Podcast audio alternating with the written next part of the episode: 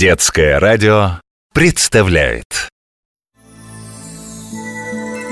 Морские легенды Энциклопедия кораблей. О чем она сегодня расскажет?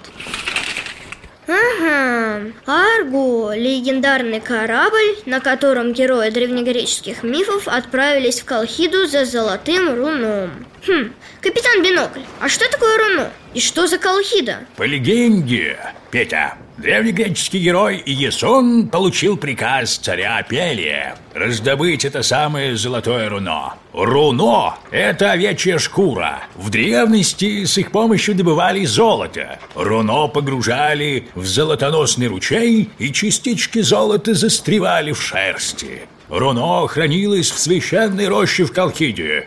Это нынешняя Абхазия.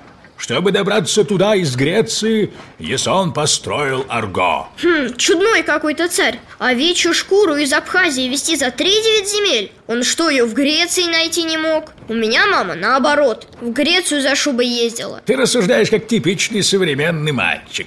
Но это же миф. Он гласит, царь хотел погубить Ясона, поэтому отправил его в опасное путешествие. Но Арго был вещим кораблем. Что значит вещим? Вещи от слова «вещать». Арго мог предупреждать моряков о грозящих опасностях. На бортах были нарисованы глаза, чтобы вовремя эти опасности увидеть. Это был парусник с пятью-десятью веслами. Такие нынче не делают. В путешествие с Есоном отправились лучшие греческие воины. Среди них был могучий Геракл и певец Орфей. А певец-то зачем? Всех развлекать, что ли? Не только. Когда моряки проплывали мимо островов, волшебницы Сирены своими сладкими голосами заманивали Арго на рифы.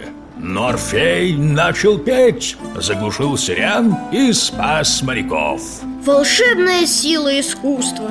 Точно. Затем Арго подплыл к скалам, которые то смыкались, то расходились. Ну, как автоматические двери в супермаркете.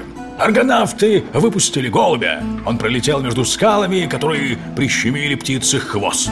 Это был знак, что корабль тоже успеет проскочить между скалами. Потом на Арго нападали огромные хищные птицы. Но герою удалось все преодолеть. Он уплыл от колхидцев на своем любимом Арго и вернулся с руном и с красавицей женой. Интересные мифы у этих древних греков. Мне даже приключений захотелось. Морские